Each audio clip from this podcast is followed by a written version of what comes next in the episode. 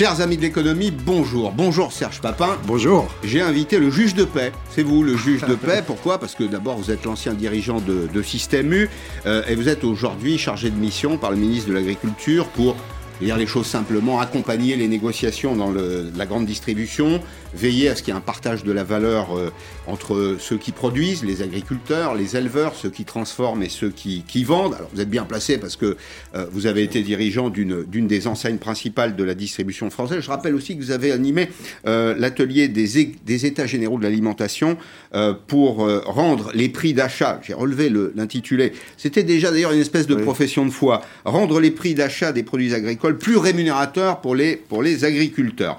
Alors, il y a peut-être trois balises pour comprendre euh, les prix tels que nous allons les payer. Ça nous intéresse, évidemment. Mmh. Nous sommes consommateurs. Les prix de notre alimentation.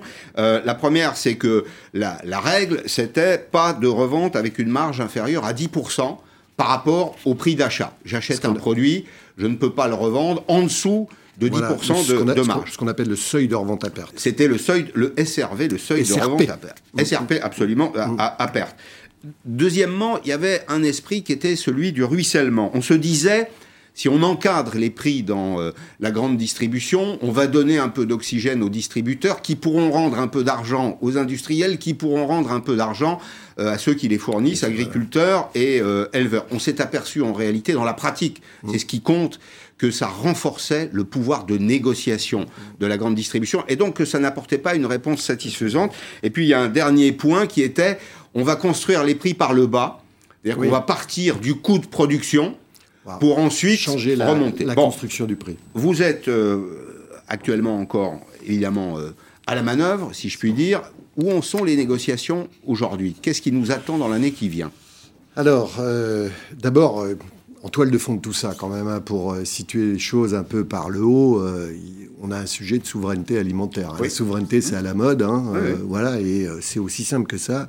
Il n'est pas certain que si on laisse les choses aller, nous n'ayons pas des problèmes de production agricole dans les années qui viennent. Donc, ça serait quand même incohérent qu'un grand pays agricole comme la France soit obligé d'importer une partie de son alimentation.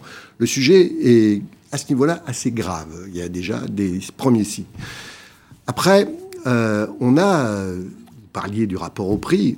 Bon. Il y a un lien avec le prix dans ce que vous il y dites. A un lien, si on ne a... rémunère pas le producteur, oui, il n'y a plus alors, de producteur. Il y a un lien avec le prix. Et, je vous... et alors, il y a un lien avec le prix et avec le prix du producteur. Parce que ce qui s'est passé dans les négociations, c'est que vous avez un distributeur qui négocie avec un transformateur, un industriel, et la variable d'ajustement, c'est celui, c'est l'agriculteur, c'est ouais. le dernier, ouais. à qui on dit, écoute, euh, voilà, là-haut, j'ai négocié ça et tout.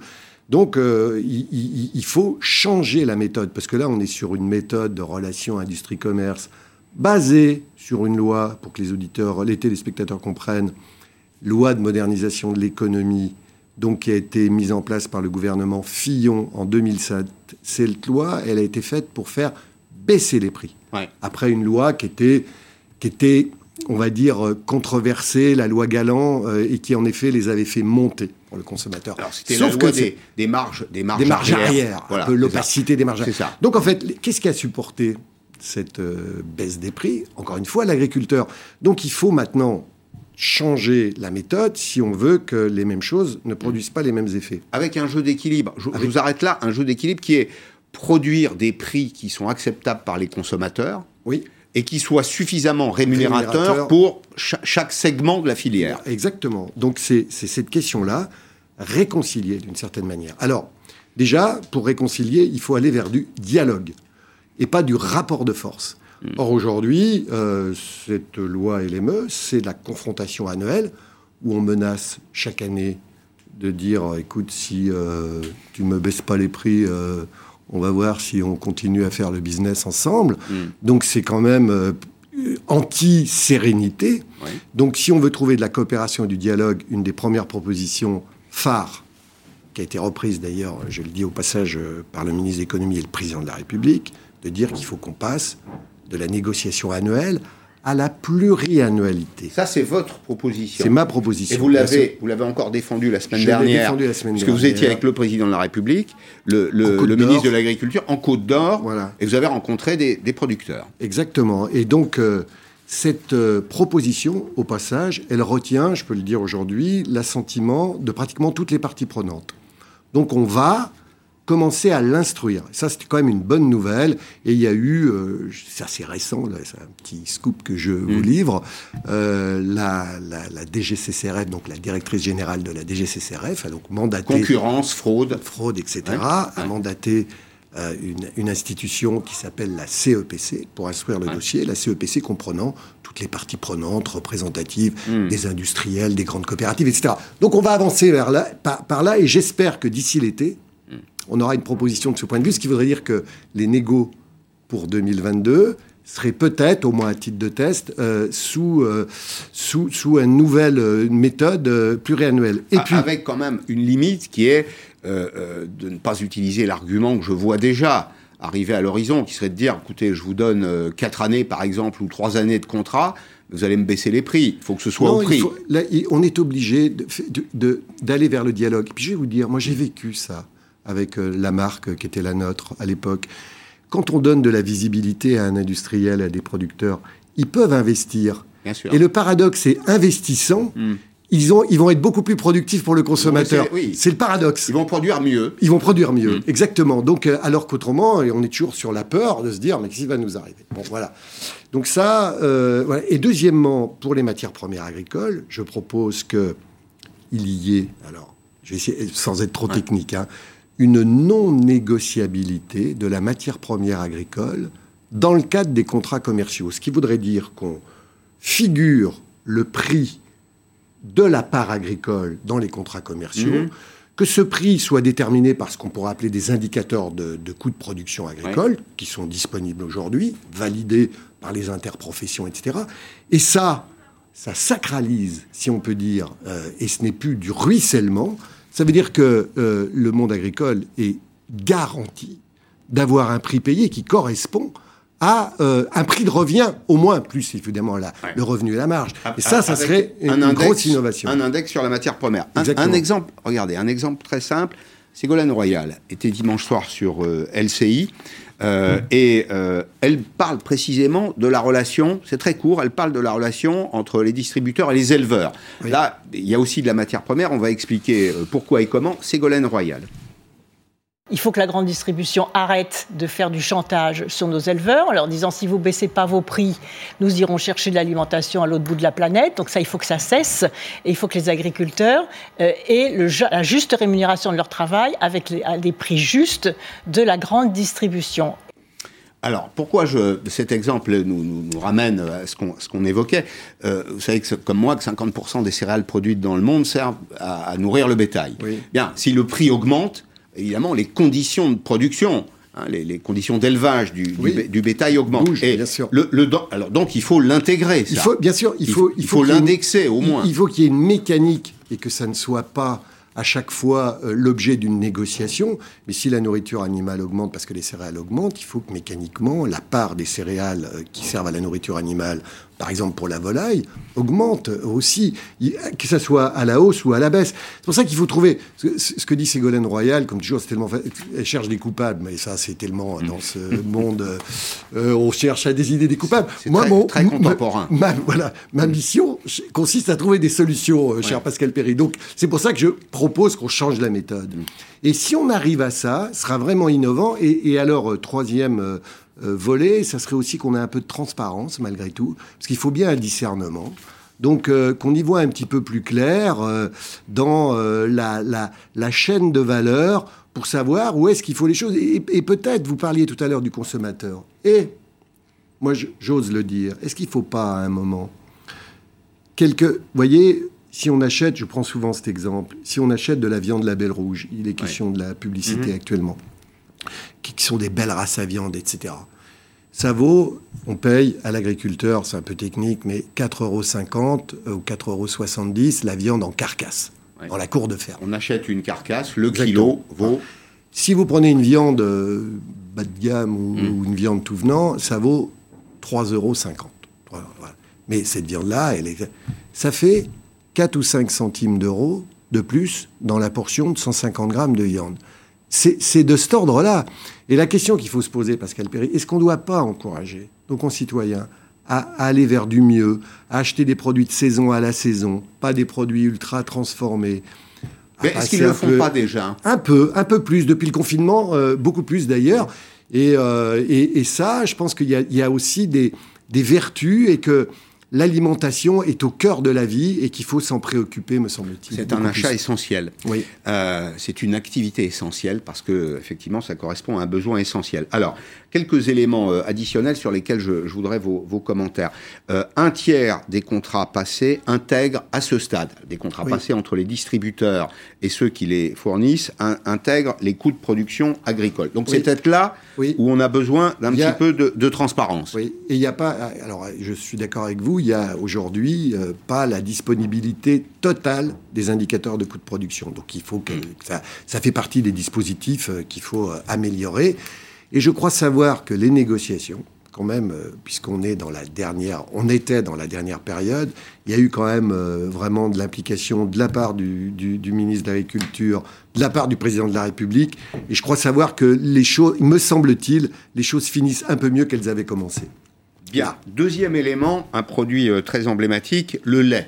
La négociation sur le, sur le lait. Alors, quelques indications là encore. Oui, on a pris deux exemples. Carrefour, Système U, alors qui achètent ensemble. Hein. Euh, euh, on achète les 1000 litres de lait 300, entre 375 euros et 386. Lidl, mmh. Mmh. Qui, est, une marque qui consent d'ailleurs des contrats sur le, sur le long terme, euh, les achète de 359 à 368 euros. Mmh. Bah, vous divisez par 1000, vous avez le coût d'achat d'un litre de lait. Vous regardez d'ailleurs quel prix vous allez le payer, vous, dans le, la grande distribution. Alors, entre-temps, il y a évidemment le traitement, il y a le conditionnement, il y a la logistique, etc. Et tout ceci se, se rémunère. Un autre exemple, celui des volailles. Alors là, j'en reviens à la question du prix des matières premières. 80% du coût de production d'élevage, si vous voulez, d'un poulet, euh, c'est précisément son alimentation. Et l'alimentation, en raison d'une forte demande asiatique sur euh, les matières premières agricoles, le blé, le maïs, le soja a augmenté de, de 20%. On va s'arrêter un petit instant et vous allez euh, m'apporter vos commentaires sur la question des, des œufs. On s'y arrête donc un tout petit instant. C'est un vrai marché de masse. Les œufs, on en consomme beaucoup, peut-être moins d'ailleurs que dans les pays anglo-saxons, mais malgré tout, en France, c'est un, élément essentiel de notre euh, alimentation. Bien, vous allez voir que les prix sont tirés vers le bas. Les, éleveurs demandent, je vous rejoins, un centime. un petit centime d'euros de plus payé par œuf pour simplement gagner leur vie, comme l'explique Sébastien Gerge. Ces agriculteurs déterminés bloquent l'entrée de cette grande surface. Ils réclament de meilleurs prix pour leurs produits. Ça fait 30 ans que c'est dans la profession, ça fait 30 ans que moi, ma trésorerie elle est comme le sac qui branle, il n'y a plus rien dedans. Si ça continue comme ça, dans 5 ans on n'est plus là. Des actions menées en particulier par les producteurs d'œufs ces derniers jours, comme ici près de Nantes ou dans cette enseigne de Rennes. Ils peinent à vivre de leur métier. Cet aviculteur produit près de 150 000 œufs chaque jour. Depuis un an, travailler sereinement difficile. le confinement, donc les cours, euh, les cours des œufs se cassaient la figure dû à la baisse de la consommation en général. Et euh, le deuxième coup de massue, ça a été la hausse des céréales, la hausse de l'alimentation des poules. C'est clair et net que tous les jours, on se lève le matin et euh, ben, on perd de l'argent. quoi. Depuis six mois, le prix de l'alimentation des animaux s'est envolé, plus 20% rien que pour le blé. Des aliments qui représentent la moitié du coût de production d'un œuf. Cette agricultrice a fait les comptes. Avant l'augmentation, on était à peu près à 7 centimes du coût de production de l'œuf. Et euh, là, on arrive à 8 centimes. si ça continue comme ça, moi je perds 60 000 euros à l'année, sachant que j'ai euh, le bâtiment à payer, que ça fait que un an que je suis installée. À l'heure où le consommateur souhaite davantage de produits locaux, la profession demande une hausse de 1 centime par œuf vendu. Cela représenterait 2,30 euros par client et par an. Bon, tout ceci euh, requiert un peu de bonne volonté. un centime, franchement, c'est pas la mer à boire. Non, mais c'est de cet ordre-là. On parle d'un centime ou deux centimes mm. sur un litre de lait ou un pot de yaourt, on parle d'un centime sur un œuf, on parle de 3 ou 4 centimes sur une portion euh, de viande ou d'haricots C'est de cet ordre-là. Donc, euh, est-ce que, vous voyez, le, pouvoir d'achat n'est pas en jeu, mais au contraire, c'est de donner de la solidarité aussi, il faut à, à, la filière agricole, parce qu'autrement, à vouloir viser, comme le pensent certains, le prix à tout prix, eh ben, on va payer le prix plus tard quand il faudra importer la nourriture et, et, pas du tout avec la même qualité. Hein. C'est ça, c'est sûr. Mmh. Mais il n'y a pas quelques enseignes pose la question très clairement, qui nous font payer euh, leur embonpoint social. Je pense à Carrefour. Tout le monde sait, par exemple, qu'au siège de Carrefour, il y a beaucoup de monde, que les coûts de distribution, on parle souvent des coûts de production. Moi, je voudrais vous parler des coûts de distribution. Est-ce qu'il n'y a pas des distributeurs qui auraient quelques efforts à faire Il y a, sans doute des Qui nous font payer euh, les bureaux, le marbre, les sièges sociaux, euh, les conseillers, les consultants. Il y a des enseignes qui ont besoin de se restructurer, qui sont aussi confronté à, un changement d'époque et euh, on voit bien par exemple le grand hypermarché euh, voilà. c'est donc euh, il y a des enseignes qui ont besoin de se, structurer. Mais on va pas et à ce motif-là, ça serait profondément injuste de faire payer ça aux agriculteurs. C'est un peu le cas. Dans les hypermarchés, vous avez une part non alimentaire, enfin, vous le savez mieux que quiconque, une part non alimentaire qui marche moins bien. Pourquoi? Parce que ben, il y a des commerces spécialistes, hein, euh, du bricolage, du jardinage, de la voiture, et au fond, le producteur d'œufs, ben, il paye un peu pour le linéaire qui rapporte peu, par exemple le linéaire des produits auto. Mais Pascal Perrier, honnêtement, les marchés... Oui, non mais attendez, je vais vous répondre les marchés se portent bien actuellement. Les, marchés, euh, la grande distribution se porte bien, euh, la transformation aussi. Ça serait propre parce qu'il y a eu aussi, oublions pas, oublions pas que euh, la restauration est fermée. Et que c'est des débouchés qui n'existent plus pour, pour certains, mais qui profitent aussi à d'autres. Donc, ça veut dire que ça serait profondément injuste sur des marchés qui vont bien, qu'on paye moins bien celui qui produit. Or, c'est parfois ce qui se passe. Donc moi, ma mission, elle est justement pour faire en sorte qu'on mette à l'étiage un peu aussi euh, la production et avec le, reste du marché et qu'on trouve un peu de régulation. Mm. Parce qu'autrement, c'est toujours le plus faible qui subit. Est-ce que vous rencontrez des interlocuteurs de la grande distribution de bonne volonté Oui. Pour faire, euh, tout à l'heure, on le disait, hein, les prix, ça les prix, on les administre pas par décret. C'est terminé, hein, l'époque des prix pilotes. On voit bien. Vous nous, vous nous avez dit les choses très clairement. Un centime, deux centimes, trois centimes ça n'est pas le bout du monde, il faut un peu de bonne volonté. alors moi, je vais vous dire, j'ai tout ce que j'ai vu, tout le monde a conscience. Alors c'est ce qu'il y a d'ailleurs de bien, c'est que tout le monde se dit, oui, oui, tu as raison, il faut qu'on fasse quelque chose, etc. Sauf qu'à un moment, euh, il, y, a une telle organisation. Regardez sur les négociations. Ce sont des gens qui sont formés à faire baisser les prix, hein, qui sont, euh, voilà, on les a, c'est pour ça qu'il faut changer les règles, parce qu'autrement, les mêmes causes vont produire les mêmes effets. C'est pour ça que moi, je, contrairement, je cherche pas à désigner tel ou tel coupable. Je dis, il faut, si on ne change pas. C'est le modèle qui ne va pas. Le exactement. C'est le modèle qui ne va pas. Voilà. Alors, un des arguments entendus dans les boxes de négociation aurait été cette année Écoutez, on vous a euh, beaucoup fait travailler en 2020, période du confinement. C'est vrai qu'une partie de la consommation importante a été fléchée vers la grande distribution parce qu'elle était seule ouverte pendant euh, quelques mois. Euh, on a fait une bonne année. il faut maintenant nous faire une fleur pour 2021. Enfin, argument de grande déloyauté, si je puis dire. Non, mais je, je enfin, c'est pas un argument, ça. Je, je pense que c'est pas le mien en tout cas. vous l'avez compris. Oui, oui. Non, mais d'abord, il faut mettre pas tout le monde dans le même euh, panier, je pense. Hein. Il y a des enseignes qui euh, jouent le jeu, euh, je le sais, hein, voilà. Et justement, ça milite, ça, parce que ces arguments-là dans les box de négo mmh. militent pour qu'on change et qu'on qu'on arrête. Moi, je milite pour qu'on arrête les box de négo. La torture économique. Et qu'on et, passe au, mmh. dialogue et à la coopération. Mmh. Voilà. Les prix de l'alimentation sont stables depuis quelques années, voire d'ailleurs baissier. C'est-à-dire qu'il y a, y a d'abord la concurrence qui, joue, il y a le modèle que vous évoquez. Une, question peut-être un peu poil à gratter, ça arrange le pouvoir politique, tout ça, parce que, au fond, la stabilité des prix alimentaires, c'est un facteur de tranquillité sociale. Oui, alors ils n'ont pas. Vrai ou faux, non Oui, vrai, vrai, vrai. Ils, sont, ils sont sensibles. Non, mais moi, je peux vous dire, depuis 2008, euh, j'ai des témoins, j'ai vu tous les ministres de l'économie. Hein, et je suis allé à chaque fois leur dire écoutez, euh, on va la tête dans le mur avec le modèle des négociations. Je suis allé, hein, parce que honnêtement, euh, le SRP, c'est pas sorti d'un chapeau. Hein, quand j'étais à l'atelier 5, hein. on, y avait réfléchi. Seuil de revente à perte. Le seuil de revente à perte. On avait réfléchi avant. c'est pour ça mm. d'ailleurs euh, que j'avais moi des choses qui, étaient déjà expérimentées. Bon, et eh bien, le, le, le euh, j'ai perdu le fil un petit peu de ce que je disais. Le, excusez-moi. Non, non. Je vous demandais si euh, la stabilité des prix n'était pas un facteur favorable aux politiques. exactement. Et, donc, on voit bien que, notamment le ministère de l'économie, entre guillemets, peut parfois s'arranger. Je, parle à l'imparfait. Euh, d'une situation qui pouvait dire voilà les prix sont sous contrôle, ah mais Alors après, euh, le, le- le- le problème, c'est qu'on ne peut pas durablement euh, dire euh, on va faire payer, parce qu'on le on le voyait très vite que c'était l'agriculture qui payait ça, pas le reste euh, de la filière. hein. Donc maintenant, la question, c'est de dire euh, comment on peut concilier ce qu'on évoquait tout à l'heure en début d'entretien. À la fois, on ne peut pas faire n'importe quoi en termes de- d'augmentation des prix, on l'a vu, Mhm. quelques centimes, mais il faut aussi euh, sauver euh, l'agriculture. C'est ça, la- c'est ça la question.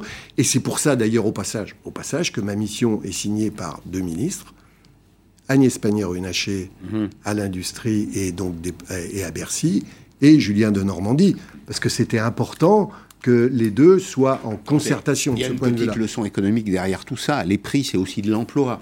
Si vous n'augmentez pas les prix, si vous ne suivez pas le marché, notamment l'évolution du prix des matières faut- premières, vous étranglez les marges des entreprises, elles n'investissent plus, donc le capital technique, technologique vieillit, mais elles n'embauchent pas non plus.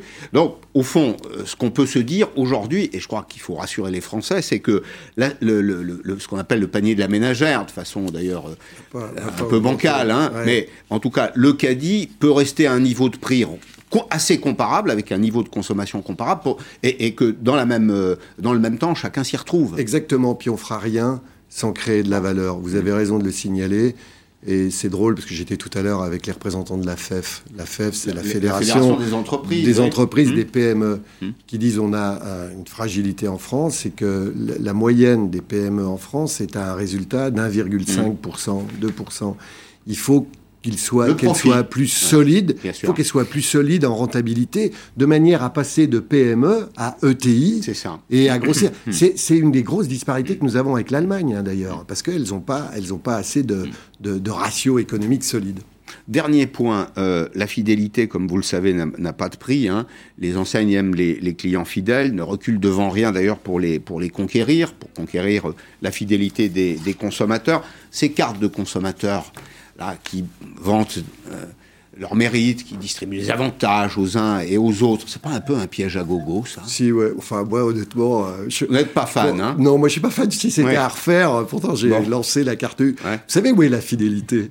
La fidélité, elle est dans le sourire de la Et caissière. puis dans la qualité Elle des est- elle est dans, produits. Ouais, la qualité des Ouais. produits. Dans la, Vous savez, euh, on, dit souvent, euh, le commerce, c'est euh, trois volets d'une seule et même personne. C'est le consommateur, c'est le produit que je veux. Le, le client, c'est le magasin où je vais. Et le citoyen, c'est le pays où je vis. Mm.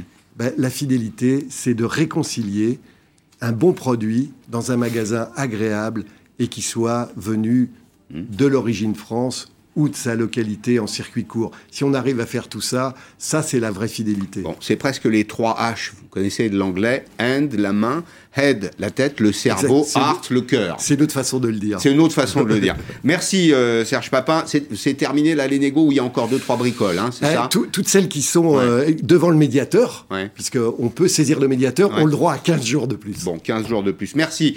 On fera euh, un point prochainement ensemble à nouveau. Merci d'être venu dans, dans. Périscope. Alors, le mois d'avril, cap sur le mois d'avril. Pourquoi? Parce qu'on aurait un petit coin de ciel bleu au mois d'avril. Euh, dans le domaine sanitaire, le gouvernement, à travers Gabriel Attal, le porte-parole, euh, nous dit en substance que la situation euh, n'est pas excellente, qu'on devrait traverser un peu de gros temps, mais que nous aurons au mois d'avril, à la mi-avril, peut-être un peu de ciel bleu. Alors, il ne donne pas de détails. Est-ce que ça concerne les cafés, les bars, les restaurants? Ben, Je sais qu'il y a beaucoup de cafetiers, restaurateurs qui attendent tout ça, toutes les activités de service. Puis il y a les écoles. Les universités, on aimerait bien retrouver les étudiants. Enfin, les étudiants aimeraient bien retrouver les écoles. Bonjour Vanessa Diriard, merci d'être là. Vous êtes présidente de Gal- Galileo Global Education. Alors, c'est un groupe d'enseignement privé supérieur. Exactement. Euh, Il y a l'ESG qui est connu, hein, l'école supérieure de gestion, Paris Business School, et vous vous inquiétez, vous êtes inquiété comme nous d'ailleurs de la détresse psychologique, sociale, économique des, des étudiants. On a tous autour de nous des étudiants en ce moment, surtout les gens de ma génération, des jeunes qui sont un petit peu perdus, qui sont inquiets, et le devoir collectif de la société, de l'État, mais aussi des institutions, c'est de répondre à cette détresse, et loin des universités souvent anonymes, hein, avec euh, beaucoup de monde, mais finalement assez peu de services, vous avez décidé, vous, de faire du sur-mesure. C'est bien ça? Oui, exactement. On a décidé d'accompagner nos étudiants. On était on est vraiment, on était très inquiets pour eux. Euh, après le premier confinement, on a vu la souffrance. On s'est dit c'est pas possible, il faut réagir. Donc on a réagi dans la crise pour pas qu'ils perdent euh, de cours au mois de mars l'année dernière. Mais après, on s'est dit on va apprendre rapidement. Et on a essayé de faire du sur-mesure, mmh. donc euh, des jeux de rôle, des petites classes. Le premier point, c'est l'écoute, non?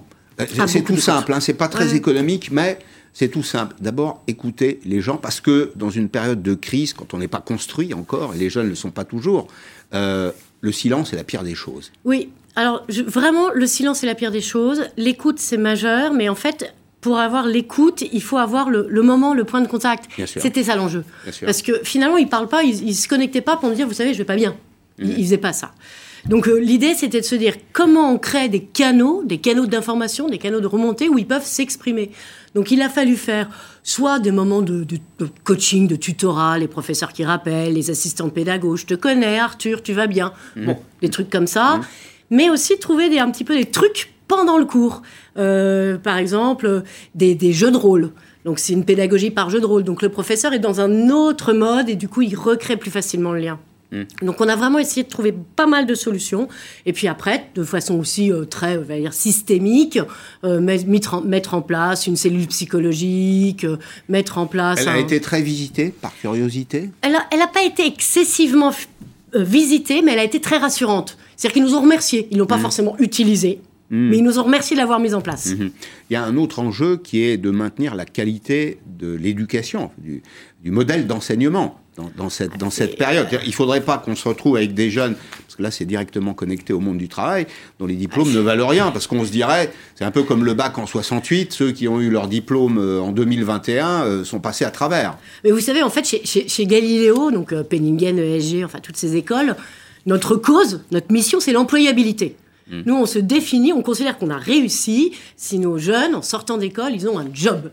Et donc, pour nous, il était absolument clé pendant cette période de crise de continuer à garantir cette employabilité. Et donc, de continuer à garantir la qualité de nos formations, ça c'est sûr.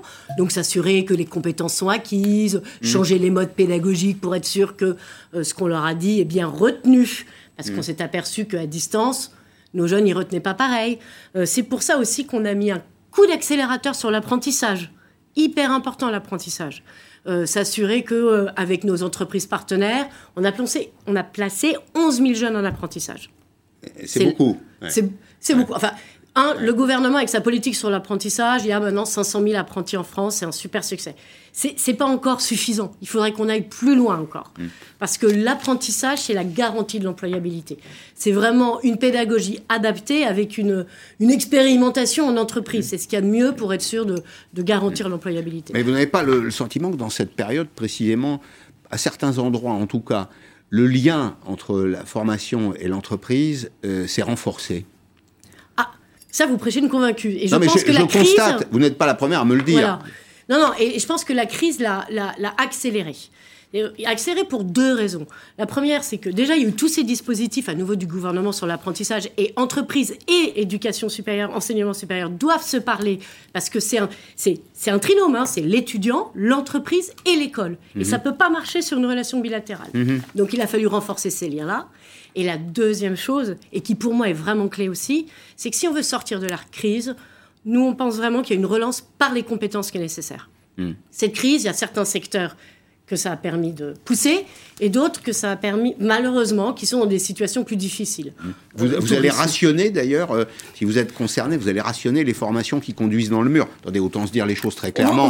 Bah, en fait, le, truc, c'est que nos, étudiants, ils ont dessous du joute, hein, donc ils vont pas y aller dans les formations qu'ils construisent dans le mur. Et donc, nous, tout, tout l'enjeu d'un groupe comme le nôtre, c'est d'adapter très vite ces formations pour mettre en place des formations qui, correspondent aux besoins des entreprises qui, elles, sont pas touchées, qui, elles, vont être vecteurs de croissance, le sanitaire, euh, la tech, euh, la data, tous ces mmh. sujets-là. Bon, est-ce que euh, vous avez pu apporter une solution à la détresse financière? Parce qu'elle existe évidemment la détresse financière. Vous savez comme moi que les étudiants cherchent des petits jobs, il y en a beaucoup qui financent leurs études, et même, j'allais dire, le quotidien, hein, avec des, jobs. Quand il n'y en a plus, bah, quand les secteurs qui sont euh, les secteurs d'employabilité sont fermés, évidemment, le robinet se ferme.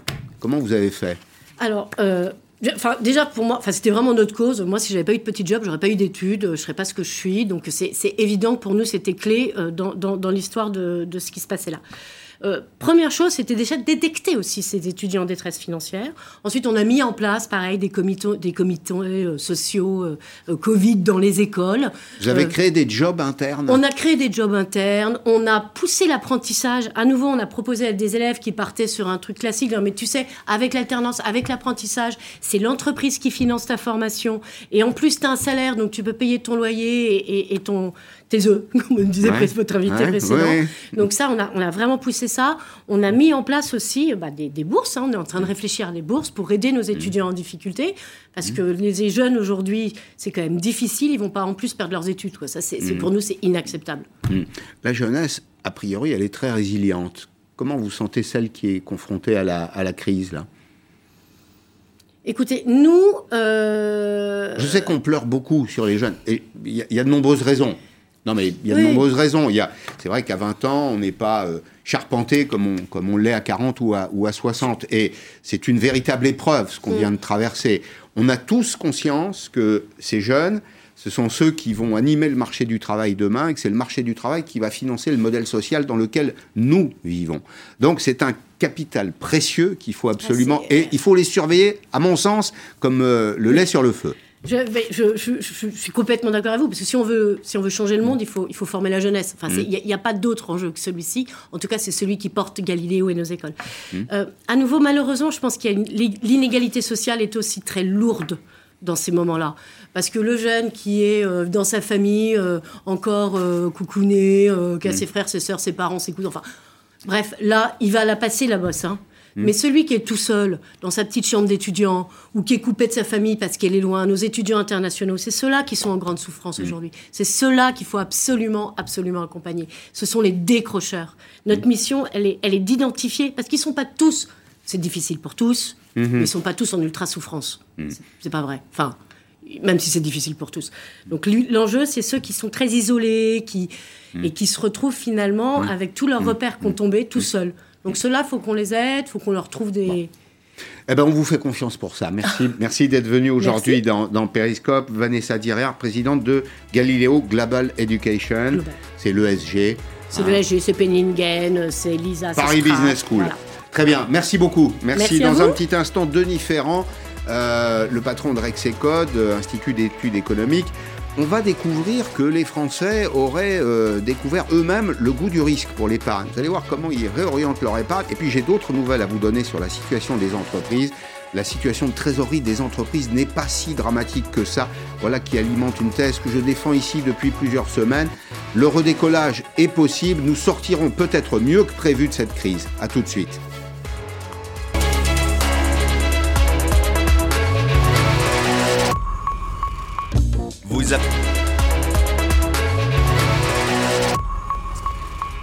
La deuxième partie de Périscope avec Denis Ferrand. Bonjour Denis, merci d'être là. Vous êtes euh, le directeur général de Rexecode, Institut d'études économiques, et notre attention a été attirée par une tribune que vous avez publiée hier dans l'opinion sur l'épargne des Français.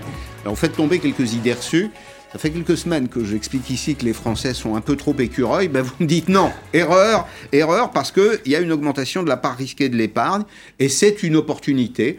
Alors je sais qu'il y a symétrie entre l'épargne et euh, les besoins des entreprises. Hein. D'ailleurs, un des enjeux, c'est de faire en sorte que euh, l'offre disponible d'épargne rencontre la demande des, entreprises. C'est bien ça. Euh, alors, l'épargne, précisément, vous l'avez mesuré, il y a une évolution. Il y a une évolution qui montre que les Français se désengagent des produits qui sont euh, peu rémunérateurs. Ils ne sont pas fous, les, Français. Il y a une décollecte de l'assurance vie notamment, qui est très significative. Il y a une augmentation euh, des fonds en unité de compte, vous allez nous expliquer ce que c'est. Et puis, le placement en action, les fonds immobiliers qui augmentent également, ça fait plus 30 milliards. Euh, ces, fonds, ces fonds en unité de compte, qu'est-ce que c'est exactement? Alors, les fonds en unité de compte, ce sont des fonds qui sont logés dans des produits euh, d'assurance vie et qui ne sont pas à capital garanti, qui vont être placés notamment bah, dans des produits euh, type des, actions et qui se distinguent des fonds en euros, qui sont eux des fonds à capital garanti et qui sont majoritairement investis sur des produits obligataires mais qui ne génère ce faisant plus aucun Alors ça ne suffit plus, justement. Hein. c'est plus L'épargne n'est pas simplement un lieu où on place son capital, on voudrait que ça rapporte un peu, et donc les Français auraient-ils attrapé le goût du risque? Alors, ils sont toujours très écureuils. Euh, pour, euh, pour reprendre votre point liminaire, ils sont toujours très écureuils. Et ils ont été très écureuils, 110 milliards d'épargne financière en plus l'année dernière. Hmm. Mais simplement, euh, je ne dirais pas qu'ils ont plus le goût du risque, je dirais qu'ils ont envie d'avoir un petit peu plus de rendement. Ce qui, normalement, voudrait dire la même chose, mais ce n'est pas tout à fait pareil. C'est-à-dire hmm. que les rendements complètement écrasés sur les livrets, sur les fonds en euros, qui sont vraiment des, à zéro ou zéro plus, eh bien, les ménages n'en veulent plus et ils sont prêts à aller chercher un petit peu plus de rendement sans forcément conscientiser que cela veut dire prendre aussi plus de mmh. risques pour son épargne. Mmh. Il y a de nouveaux produits qui existent aujourd'hui qui permettent de concilier tout à la fois une prise de risque euh, maîtrisée et euh, un, un, petit rendement malgré tout? Oui, euh, il y en a toujours, mais de toute façon, plus vous limitez euh, le risque, plus votre espérance de rendement est faible. Hein. Mmh. Il y a toujours un couple rendement-risque, c'est un couple qui est très uni. Hein. Mmh. Euh, c'est un, couple euh, indissoluble. Indissoluble, ah tout à fait. Ce couple rendement-risque, il fonctionne. Et donc, plus vous limitez le risque au travers bah, de, garanties que vous pouvez apporter, moins votre espoir de rendement sera élevé. Mmh. Donc, ça marche toujours. Vous pensez, alors là, on a une perspective, c'est mi-avril. Vous avez écouté comme moi le point du porte-parole du gouvernement. Mi-avril, euh, le confinement pourrait euh, s'assouplir, on va dire les choses comme ça. Et donc l'économie peut être redémarrer. Est-ce que euh, vous avez intégré le fait qu'une partie de l'épargne accumulée qui dort sur les comptes, compte courant notamment, sera dépensée rapidement? Alors c'est vrai que cette épargne qui dort sur les comptes, euh, c'est un flux additionnel sur l'année dernière de près de 75 milliards d'euros. C'est-à-dire qu'on a mis 75 milliards d'euros en plus en 2020 sur les dépôts ou même gardés en cash directement, euh, mmh. que cela n'était le cas en 2019. Donc c'est une masse très importante. Maintenant, est-ce que cette masse va se réinjecter dans l'économie? Je ne pense pas. Parce qu'une euh, bonne part désormais de cette épargne va probablement être conservée comme étant une épargne de précaution d'une certaine manière. D'ailleurs, aujourd'hui, la, Banque de France a sorti une note qui est très intéressante euh, sur un, sur un billet de blog qui montre que l'épargne de précaution a joué un rôle dans la formation du bas de laine qui est intervenu au cours de, l'année dernière. Mhm. Et un rôle qui n'est pas promis, c'était l'épargne forcée principalement qui jouait. Mais cette épargne, elle va se réinjecter doucement parce que ce qui change désormais, c'est vraiment la motivation, c'est-à-dire que c'est plus l'inquiétude vis-à-vis de l'évolution du marché du travail qui va guider le comportement de dépenses et donc d'épargne des ménages que euh, véritablement eh bien l'opportunité, ben voilà, tout est mhm. ouvert, et eh bien on y va, on dépense. Mhm. Oui, il y aura un surcroît de dépenses, mais une bonne partie de ces dépenses constituées va rester dans les bas de laine. Les trois indicateurs qu'il faut observer en ce moment, c'est euh, l'inflation, le niveau des prix, la situation de l'emploi, la situation des taux.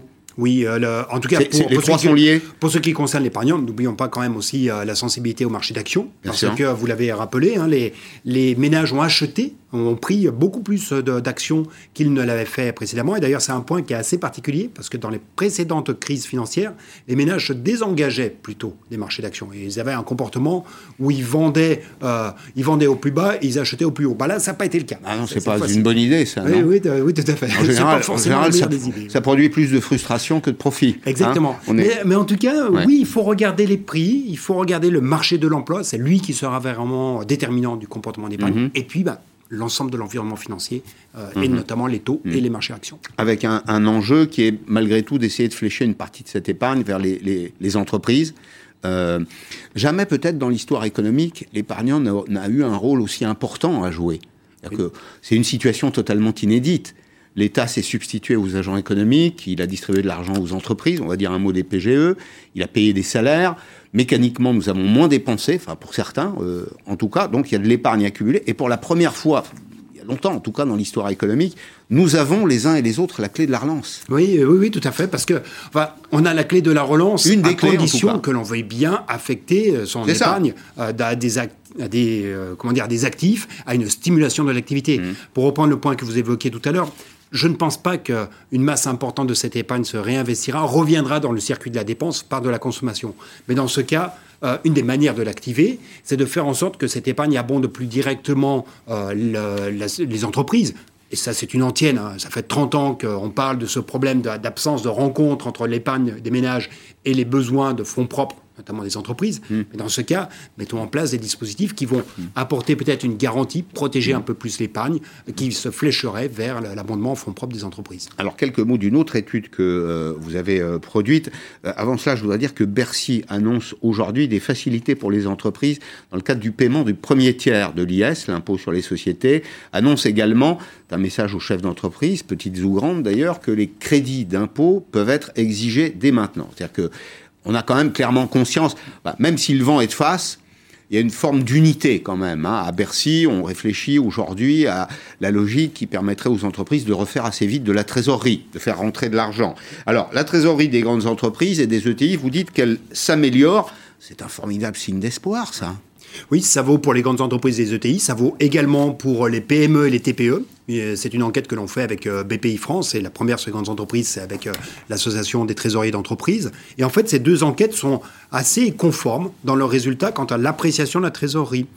Celle-ci a été protégée en réalité pendant cette, toute cette phase de récession, alors avec notamment bah, les mécanismes que vous évoquez à l'instant qui se mettent en place, mais c'est d'une manière générale, les entreprises ont coupé dans leurs mmh. dépenses elles ont surtout eu accès à de la liquidité, au travers des PGE en particulier. Le canal du crédit a été très largement ouvert. C'est une énorme différence avec la situation de 2009. 2009, c'est une crise qui est d'origine financière, mhm. qui se traduit par un accès au crédit qui est complexifié. C'est exactement l'inverse qui est intervenu lors de cette récession. La récession est beaucoup plus profonde que cela n'était le cas en 2009, mais l'accès au crédit n'a pas du tout posé de problème, bien au contraire, au cours de cette récession. Et donc, ça a préservé les trésors. Est-ce qu'on a appris la réponse, c'est oui. Oui.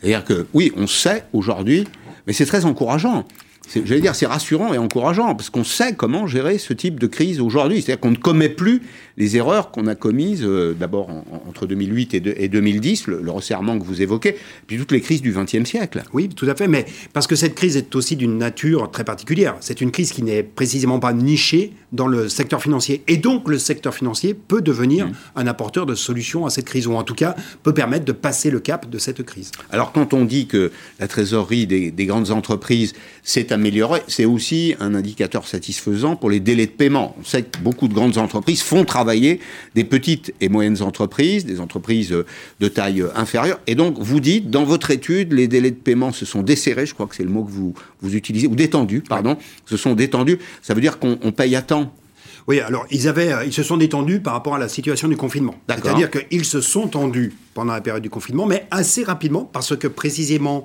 les contraintes de trésorerie euh, n'ont pas été particulièrement mordantes, et eh bien ces, ces, délais de paiement se sont un peu détendus, et ce, à la fois pour les grandes, mmh. pour les ETI et pour mmh. les PME-TPE. précisément, 54% des PME-TPE, on va voir l'illustration, euh, le, le, graphique, votre graphique, 54% des entreprises PME-TPE disent ne pas subir de contraintes et vivre un niveau d'endettement soutenable. 27% euh, une contrainte modérée.